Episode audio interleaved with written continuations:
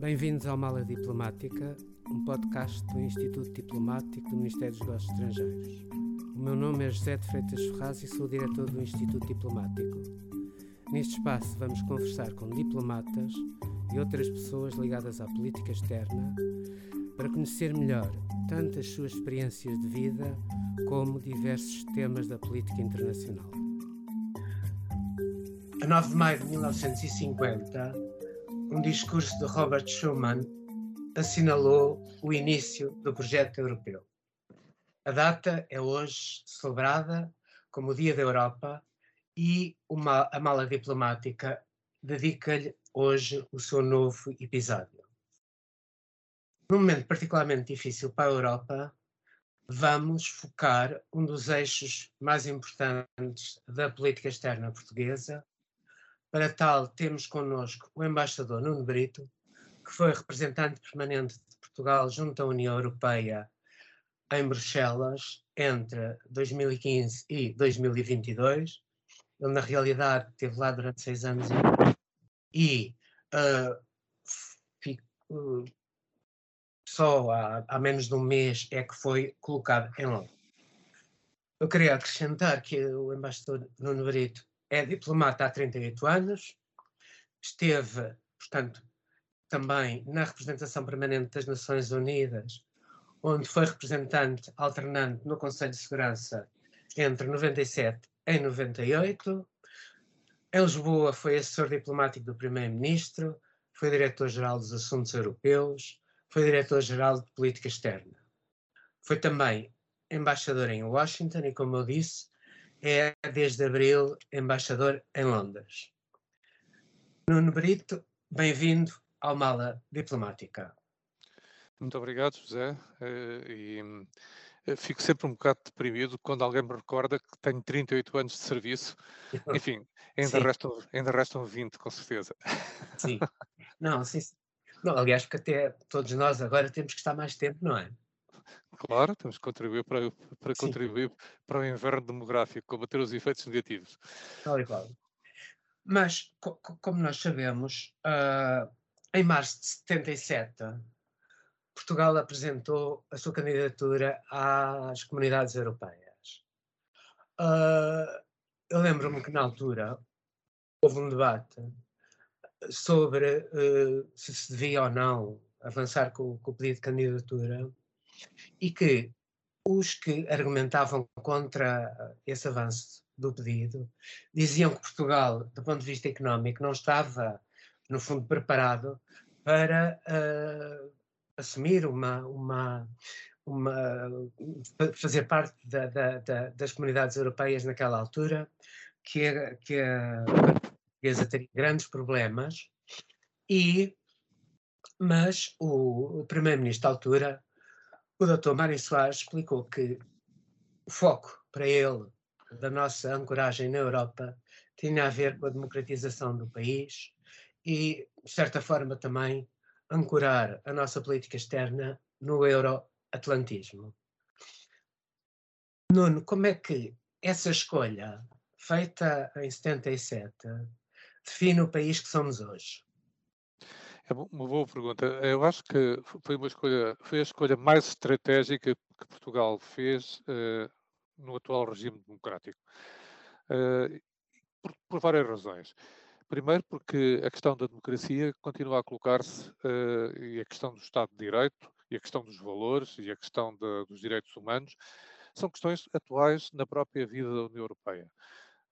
se nós pensarmos que dois Estados-membros da União Europeia estão submetidos a um exame com base no artigo 7 do Tratado de Lisboa ehm, para verificar se eh, eh, existem, estão a cumprir as matérias relativas ao, ao, bom funcionamento de um Estado de Direito, podemos ver quão atual se mantém a União Europeia para a defesa da própria democracia e dos valores que lhe estão inerentes. Depois, eu acho que o primeiro-ministro Mário Soares, na altura, uh, apostou também no desenvolvimento, porque Portugal teve vários ciclos de desenvolvimento, enfim, não vou, não vou para trás historicamente, uh, desde o Brasil até a África, mas a verdade é que uh, a primeira vez que, que apostámos num ciclo de desenvolvimento verdadeiramente sustentável foi através da União Europeia. Fazemos parte de um conjunto de Estados-membros que, enfim, atrevo-me a dizer que têm uma, um semifederalismo, uh, não é um Estado federal. O Draghi, no outro dia, propôs um Estado federal pragmático para o futuro, mas não estamos lá ainda. A Conferência sobre o Futuro da Europa, que hoje Acaba. cujos resultados hoje vão ser conhecidos, uhum. uh, nos dirá qualquer coisa sobre o assunto, mas é um Estado que tem muitos, muitos traços de federalismo e uh, permite hoje, hoje, em dia, através, por exemplo, do plano de recuperação, dos planos de recuperação, uh, modelos que, que, possibilitam, ou através do quadro financeiro plurianual, que é aprovado em cada sete anos, modelos que permitem um desenvolvimento harmonioso dos Estados europeus. Isto sem prejuízo das assimetrias que continuam a existir, serem excessivas, porque os pontos de partida são também diferentes, a larga medida. Eu diria também que é importante, finalmente, a aposta, porque a União Europeia é um projeto de paz. E não é por acaso que a Ucrânia quer entrar na União Europeia uh, e os Balcãs Ocidentais. Porque a União Europeia é um projeto de paz. Uh, de paz uh, em relação ao exterior, e de paz também entre os seus Estados-membros, uma vez que elimina tensões entre os Estados-membros que de outra forma se poderiam exprimir de, for de, maneira diversa. Nós temos a NATO para nos defender, como uma organização de defesa, mas isso não é incompatível com uma União Europeia que seja mais assertiva também uh, em matéria de segurança e em matéria de defesa. Claro. Tu, tu foste representante permanente durante os últimos seis anos e meio uh, num período que foi particularmente difícil pa, para, para os Estados-membros e para a Europa. Nós tivemos a crise dos refugiados em 2015, a saída da, da, da Grã-Bretanha, o Brexit, a crise pandémica e, mais recentemente, o regresso da, da guerra à Europa. Que apreciação, que balanço fazes da forma como a União Europeia tem lidado com estas crises tão complexas e de que forma é que estas crises podem ter transformado a própria União? Eh, eu acho que há duas crises em relação às quais a União Europeia podia e devia ter feito muito mais. Eu não diria que a União Europeia falhou, porque isso é uma palavra muito forte nessas crises. Hum. Eh, estou-me a referir à crise dos refugiados, à inicial, portanto, àquela que atingiu, eh, começou na Grécia e que foi por aí acima, e estou-me a referir à crise financeira que antecedeu. Eh, porquê? Porque as respostas que foram dadas, quer numa crise, quer noutra, a posteriori nós viemos a verificar que não foram respostas adequadas. Na crise financeira, apesar de tudo, nem todos os Estados-membros foram atingidos uh, e uh, houve, hum, enfim, ainda estamos a pagar os resultados da crise financeira, uh, de uma maneira ou de outra, mas na crise dos refugiados foi uma situação sistémica. Foi uma situação sistémica porque se, se, bem, se te recordas, nós tínhamos começado a ter essa crise na frente atlântica, uh, nas Canárias, depois acentuou-se com a queda do regime líbio, do, de Gaddafi, e depois com a guerra na Síria.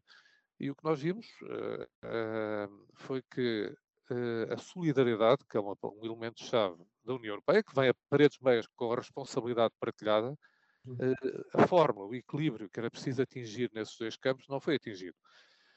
Houve uma tentativa de se fazer uma distribuição de refugiados cotas uh, e houve até legislação aprovada para o efeito. A verdade é que não funcionou. Portanto, eu acho que há uma matéria, há toda uma obra por fazer em matéria de refugiados. A União Europeia não pode ignorar que a Nigéria terá mais população do que a União Europeia em 2050 uh, a crise não vai desaparecer, estamos a trabalhar melhor apesar de tudo, neste momento a ênfase é feita na, na resposta externa à dimensão da crise e internamente eu tenho esperança que também se evolua. Um último ponto sobre refugiados. Nós temos agora uma situação específica que é a dos refugiados na Ucrânia, porque o número que foi atingido é muito superior àquele número uh, que vimos uh, na crise de 2014, 15, 16. Uh, e por isso, mas aqui estamos a, portar-nos, penso eu, de uma maneira muito mais pragmática e correta. Uh, é preciso é que encontremos uma solução definitiva que trate das duas, das duas dimensões, da dimensão asilo e, asilo e da dimensão uh, migração. E que se pense na migração também como uma oportunidade, porque a União Europeia tem um déficit demográfico, tem uma população a envelhecer, precisa de mão de obra, precisa de mão de obra qualificada também, e, e a imigração deve fazer parte da solução uh, à resposta a essas situações. Pandemia e Brexit. Brexit, bem, uh, assisti desde o minuto zero até ao dia de Natal, em que foi alcançado o acordo sobre o Brexit ao divórcio entre a União Europeia e um Estado-membro.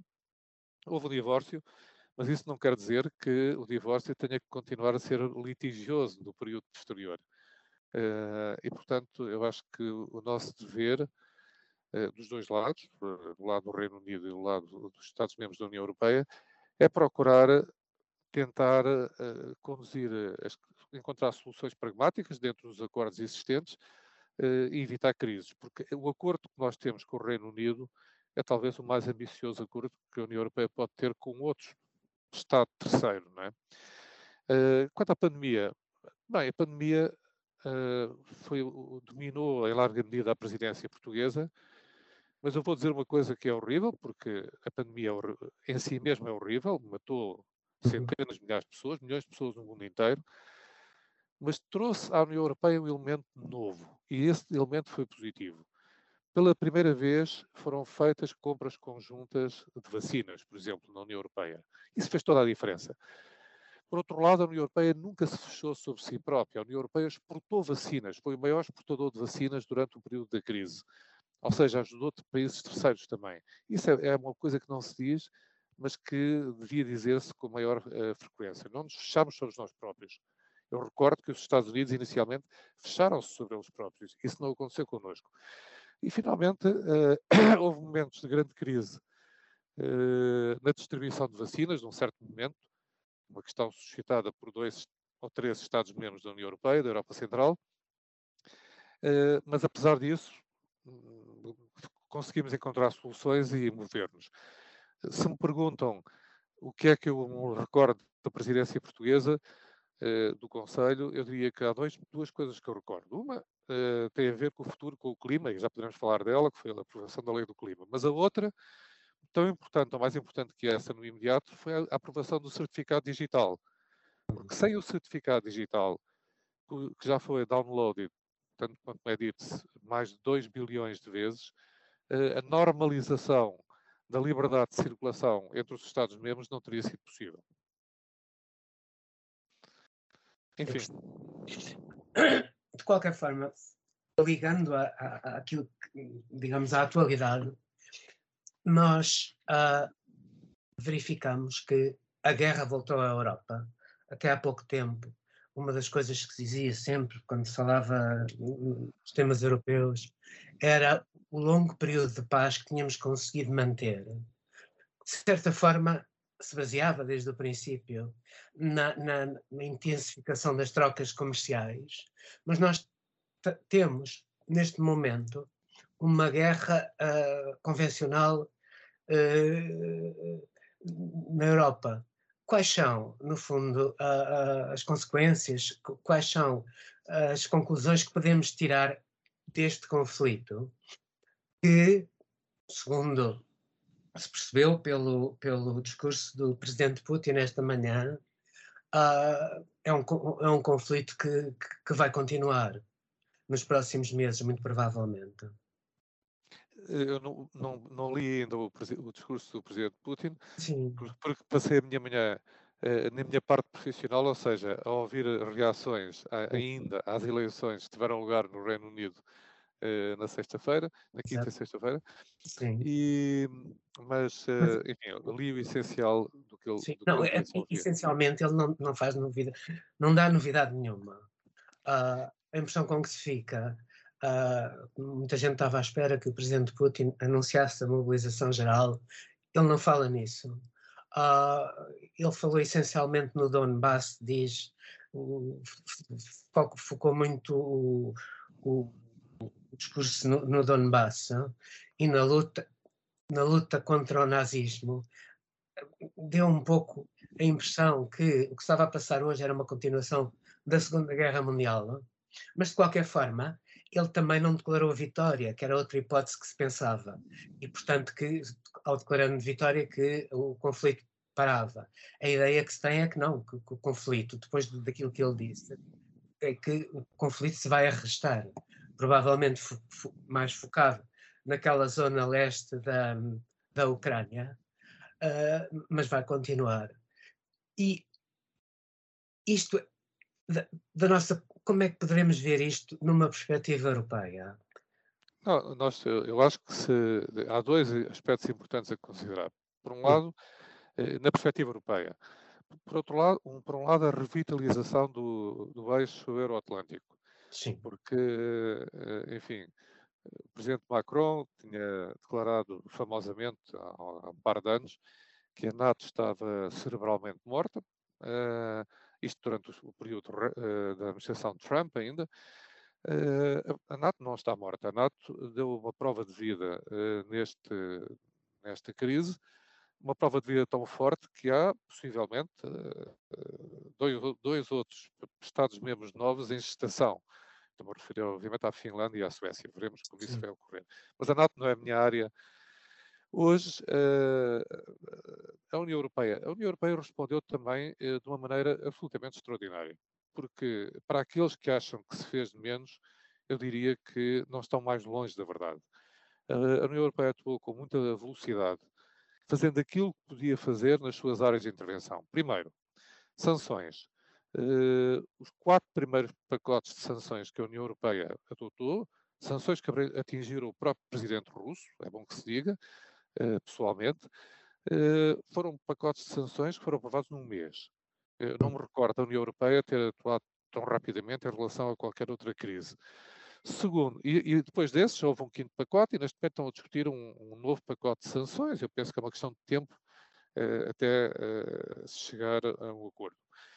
Eh, segundo, uh, pela primeira vez a União Europeia utilizou um mecanismo de assistência civil uh, militar para, para dar ajuda militar significativa a um país europeu. E, e, a Ucrânia está a receber assistência militar da União Europeia e não só da NATO. A NATO, enfim, retiro o que disse da NATO, uma vez que a NATO não dá assistência militar, há Estados-membros da NATO que a dão, que é uma coisa diferente. mas a União Europeia, como tal, tem um programa uh, de assistência uh, militar, uh, um mecanismo, a facilidade para a paz, que tem sido utilizada nesse sentido. Temos também fornecido assistência financeira e assistência económica ao, ao Estado ucraniano, para, para, impedir o seu colapso. Temos também fornecido assistência aos refugiados ucranianos e aos países afetados por, essa situação. E do ponto de vista político, a União Europeia tem, em, muitas, em a larga medida, liderado a resposta internacional que tem feita tem sido feita para isolar a Rússia e para uh, a pressionar e a fazer voltar a uma situação uh, à mesa das negociações. No fundo, é, é esse o nosso objetivo. Uh, quando se fala de nazismo, a União Europeia também não comprou esse argumento. Se é verdade que a Ucrânia está a ser. se há alguma analogia entre o que se passou na Segunda Guerra Mundial na Ucrânia e agora, a analogia é simples, é que foi na Ucrânia que se travaram os maiores combates da Segunda Guerra Mundial. Uh, mas nessa altura, uh, a Rússia estava do lado da Ucrânia, estava do lado certo da história. Neste momento, a Rússia está claramente do lado errado da história. E, portanto, uh, inventar um pseudo-nazismo na Ucrânia como para fazer uma guerra de agressão, eu acho que a resposta está dada e foi dada unanimemente por todos os Estados-membros da União Europeia, por todos os Estados-membros da NATO e pelo G7. E, portanto, acho que o nosso objetivo aqui deve continuar a ser o mesmo, ajudar a Ucrânia e eh, ver se se consegue chegar a uma solução que ponha fim a este conflito insensato. Um dos debates que se, obrigado. Um dos debates que se arrasta já há muito tempo a nível europeu uh, é relativo é o relativo à autonomia estratégica. Uh, que efeitos é que o presente conflito pode trazer ou pode, para a, a esse debate, uh, sendo que há quem tenha visões completamente diferentes do que é a autonomia estratégica. Não, há duas, é, é um bom ponto, José, porque, porque, a autonomia estratégica é um conceito que se começou a debater mesmo antes da crise da Ucrânia. Uh, e é um conceito, eu acho, relevante. Uh, importa é defini-lo, não é? A autonomia estratégica não deve ser vista como protecionismo, porque, uh, por, por, exemplo, Portugal tem sido um Estado oposto estruturalmente ao protecionismo, independentemente de quem governa, Portugal é um país aberto em termos comerciais. Uh, e, de facto, para alguns, o conceito de autonomia estratégica era visto como uma espécie de protecionismo camuflado. Hoje em dia não é assim. Eu penso que nós defendemos, aliás, em comércio uma autonomia estratégica aberta. Uh, no resto, nós reconhecemos na União Europeia que, há, há, que devemos ser mais uh, autorresilientes, mais resilientes e mais dependentes de nós próprios. Uh, uma das coisas que, durante a pandemia e que durante esta crise está a revelar vital para a União Europeia é um programa que, da União Europeia que costuma ser muito vilipendiado. A PAC, a Política Agrícola Comum.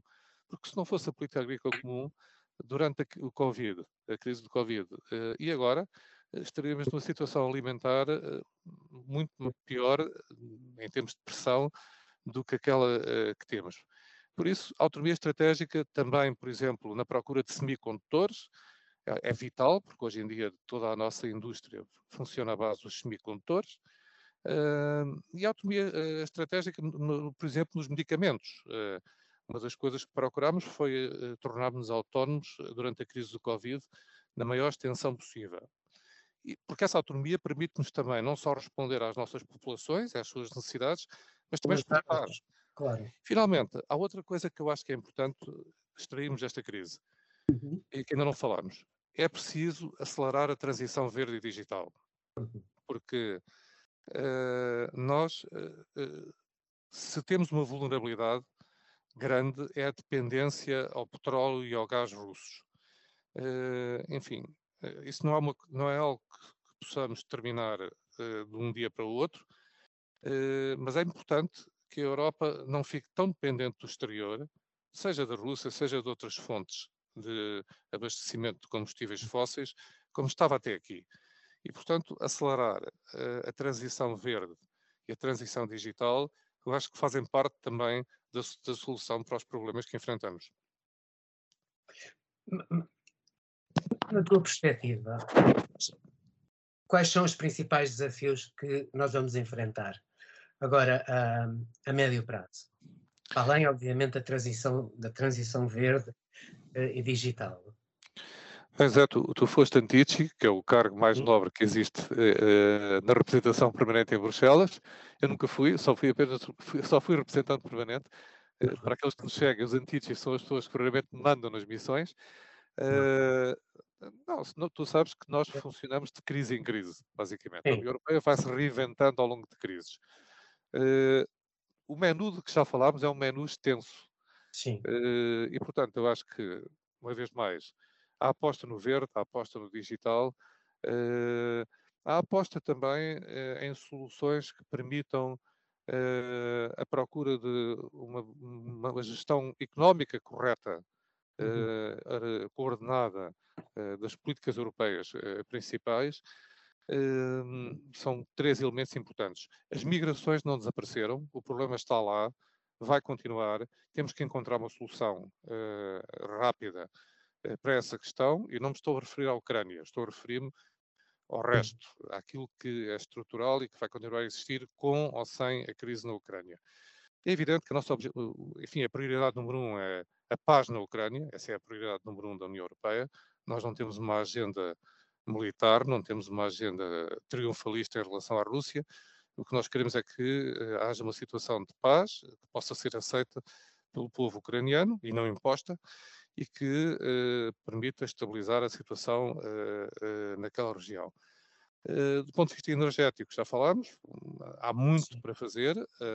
acho que Portugal tem feito muito e tem beneficiado muito dos programas europeus nesta área e regozijo-me com o facto de, no programa de recuperação que temos, a parte energética eh, também eh, e digital eh, estarem devidamente calculadas.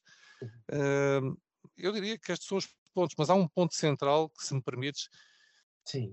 que, que, é importante. Acho que devíamos evitar na União Europeia debates ideológicos, porque eu vejo que vai hoje vão ser apresentadas as conclusões da conferência sobre o futuro da Europa, que foi uma conferência que foi negociada por Portugal durante a sua presidência e lançada por Portugal durante a sua presidência. Uh, mas o primeiro-ministro português, quando a lançou no Parlamento Europeu, numa cerimónia conjunta com o Presidente do Parlamento Europeu na altura e com a Presidente da Comissão Europeia, disse que devíamos apostar uh, em soluções que interessassem aos cidadãos. Ouvir os cidadãos, mas, em, mas verdadeiramente em soluções que tivessem a ver com a vida deles e que pudessem contribuir para melhorar a vida deles. Uh, nós temos uma crise económica pela frente uh, na Europa. não vale a pena chamar de outra coisa.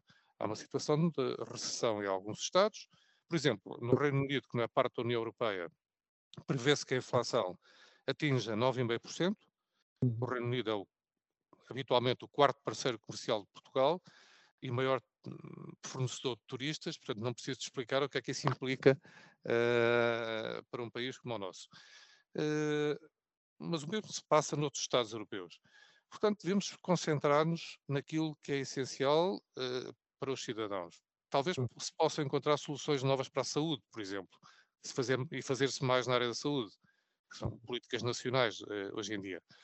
O que nós, pessoalmente eu não gostaria, falo a título pessoal, eh, era ver, entrarmos numa discussão outra vez sobre convenções, alterações dos tratados, porque isso levaria uh, outra vez a situações de ruptura.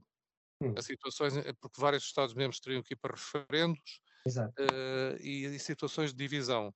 Eu diria, concentremos no essencial. O essencial é ouvir as populações, e tentar satisfazer, ir ao encontro dos seus desejos e não ouvir algumas minorias que estão na bolha de Bruxelas e de Estrasburgo uh, e ir ao encontro dos desejos dessas. As duas coisas não são compatíveis. Para terminar, Nuno, tu estás agora como embaixador de Portugal em Londres. Quais são as prioridades, quais são os temas quentes da, da, da nossa relação bilateral com os ingleses? Não, nós temos, uh, com o Reino Unido temos uma relação antiga, como todos sabem, ah. uh, mas não vivemos do passado, temos que construir o futuro. Uh, não temos problemas de maior com, com, o Reino Unido, pelo contrário, temos uma relação politicamente bastante próxima, de amizade. somos membros da União Europeia, portanto, como membros da União Europeia e como membros da União Europeia que aprovaram os acordos com o Reino Unido, cumpriremos os acordos a que nos vinculamos não é isso que está em causa, mas há áreas em que bilateralmente vários Estados-membros têm procurado aprofundar as relações com outro Estado europeu que, no, que deixou de ser membro da União Europeia. Eu, eu, recordo que o Reino Unido deixou a, Europa, deixou a União Europeia, mas não, mas não deixou a Europa. De modo que uh, é importante uh, vermos em que áreas na parte política se pode fazer mais no futuro. Nesta crise da Ucrânia, o Reino Unido tem trabalhado muito bem com a União Europeia e com os Estados Unidos e com outros membros do G7, e é bom que isso pudesse ser o precursor de outras formas de colaboração futura uh, entre os dois lados. Do ponto de vista económico, é muito importante para nós, como eu disse, do ponto de vista comercial, por exemplo, em que nós tradicionalmente, o Reino Unido é nosso quarto parceiro, e com uma diferença, é que tradicionalmente temos um superávit de balança comercial, vendemos mais para o Reino Unido do que compramos e é bom que as coisas se mantenham assim. Uh, e, uh, do ponto de vista turístico, representa habitualmente um quinto do nosso turismo nacional. Uh, e as tendências de janeiro e fevereiro mostram que está a crescer, embora não, não estejamos ainda no nível pré-crise. em termos de comparação, estamos ainda abaixo, como estão os outros. É? A comparação não, não foi feita na Europa. De modo que, eu diria, temos ainda 400 mil portugueses, isto não é um número atirado ao ar, é um número que resulta do recenseamento feito pelo Brexit uh, pelas próprias autoridades britânicas, e o maior uh, ativo Portugal tem no Reino Unido é a população portuguesa que vive no Reino Unido. Uh, e eu acho que o desafio do embaixador e, e do governo português é tentar transformar essa população num ativo. Também é verdade que uma das três ou quatro maiores comunidades estrangeiras que vivem em Portugal é a comunidade britânica. Eh, de modo que temos aqui muitos pontos de contacto que podemos explorar uh, de forma inteligente. O facto de, do Presidente da República e do Primeiro-Ministro virem cá no dia 10 de junho, a Londres, celebrar com os portugueses um, essa data, eu acho que é simbolicamente muito importante, porque coincide com o ano em que se celebra aqui o jubileu da Rainha Isabel II. Embaixador Nuno Brito, muito obrigado. Embaixador Freitas Ferraz, muito obrigado também e, e gosto, uh, se é, me é permitido, um toque de familiaridade, gosto muito de te ver, uh, embora estejamos a conversar pelo telefone, uh, é bom ver-te ao vivo também. Obrigado. Obrigado. Obrigado. Até outro dia. Obrigado por ter ouvido este episódio da Mala Diplomática, um podcast do Instituto Diplomático do Ministério dos Negócios Estrangeiros. Siga-nos no Spotify, no YouTube do Ministério e no portal do Instituto Diplomático.